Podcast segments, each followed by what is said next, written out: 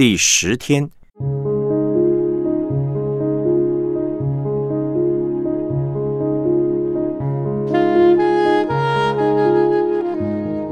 遗传与宗教的灵。马可福音第七章一到十三节，有法利赛人和几个文士从耶路撒冷来到耶稣那里聚集。他们曾看见他的门徒中有人用俗手，就是没有洗的手吃饭。原来法利赛人和犹太人都居守古人的遗传，若不仔细洗手就不吃饭。从世上来，若不洗浴也不吃饭。还有好些别的规矩，他们历代居守，就是洗杯、罐、铜器等物。法利赛人和文士问他说：“你的门徒为什么不照古人的遗传，用俗手吃饭呢？”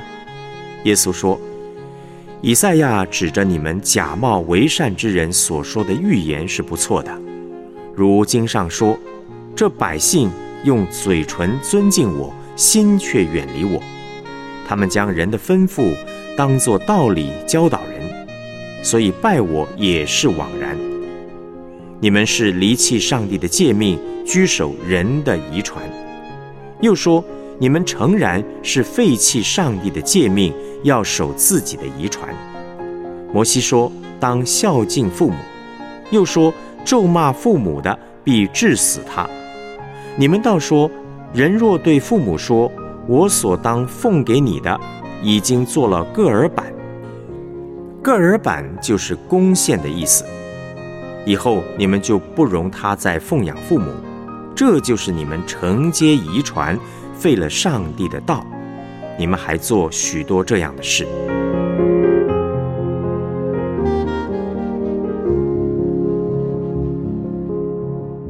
主题信息：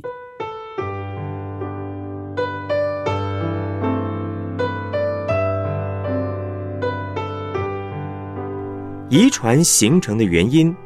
并不一定不好。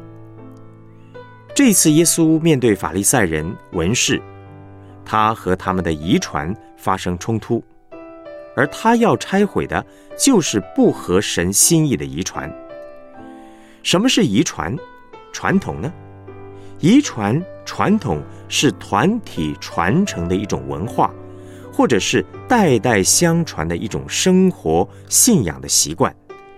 一旦遗传传统和上帝的话语产生冲突的时候，耶稣教导门徒要拆毁，并且要他们注意不要掉进去。我们都知道，每个家庭、每间学校、每间公司都有其文化和传承。同样的，每个教会也都有其传统和文化。当然，有些遗传传统是无关紧要的。有些甚至是很不好的，但是呢，也会有好的遗传传统。一个团队好的传承越多，这个团队越健康。面对法利赛人吃饭前要洗手的质问呢，首先我们必须先了解以色列百姓为什么会有饭前洗手的习惯。圣经中最早提到关于洗手、洗脚方面的记载。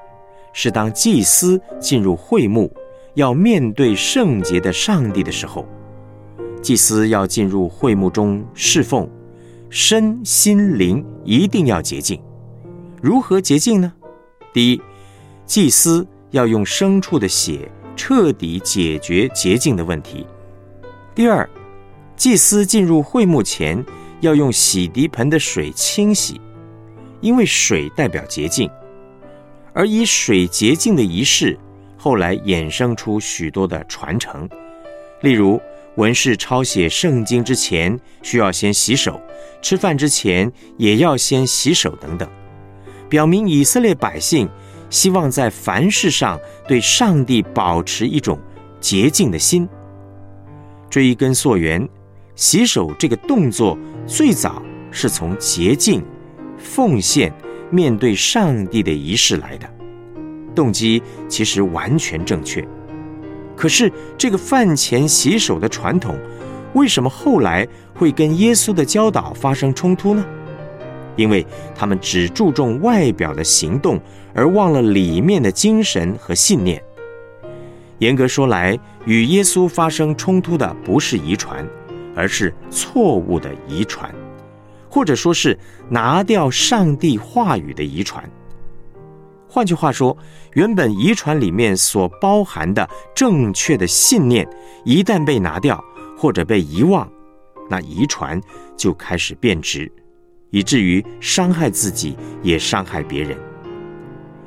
一样画葫芦的遗传容易变得徒具形式。我听过一个故事，在美国一个家中呢，一个小孩子好奇地问妈妈：“为什么你每次切腊肠？”都要把头尾切掉呢，这样不是很浪费吗？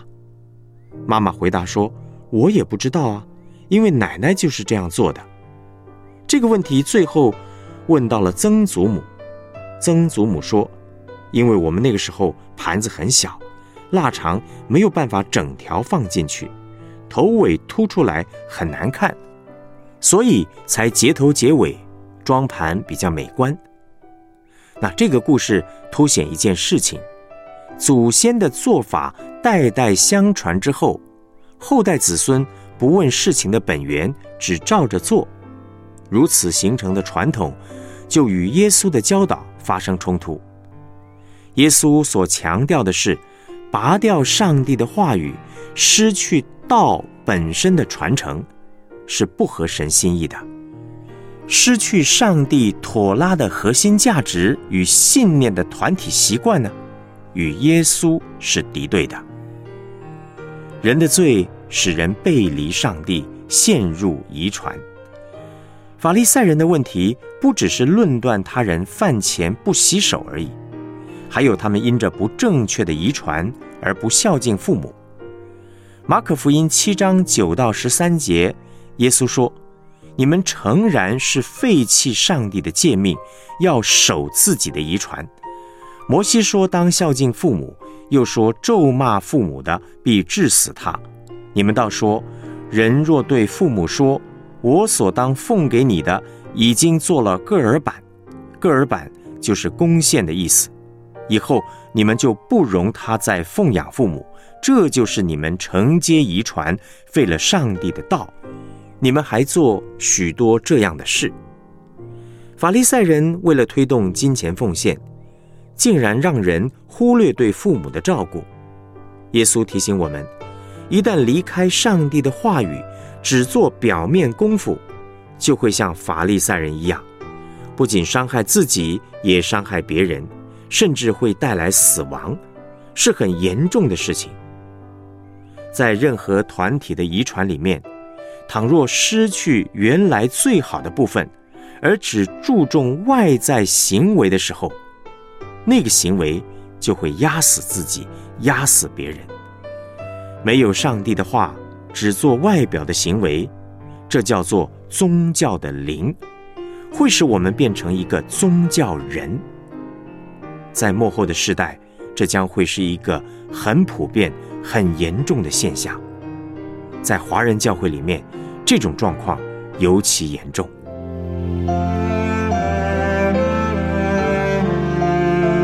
我们思想两个问题，思考一下：你家中以及教会有哪些特别的遗传，对你有很大的影响呢？尝试去分析、了解这些遗传背后的精神。上述有哪些是好的遗传？可以继续保留的呢？有哪些是不好的遗传，需要调整的呢？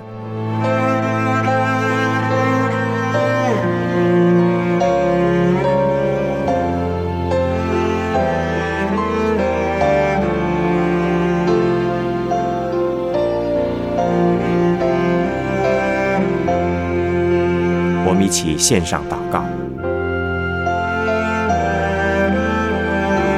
亲爱的主耶稣，我们为着过去你借着家庭、教会赐给我们一切美好的传承感恩，也恳求你借着圣灵帮助我们知道如何分辨，并且脱离一切只注重外表却违背你话语的错误遗传和宗教的灵。谢谢耶稣，奉主耶稣基督的名祷告，阿门。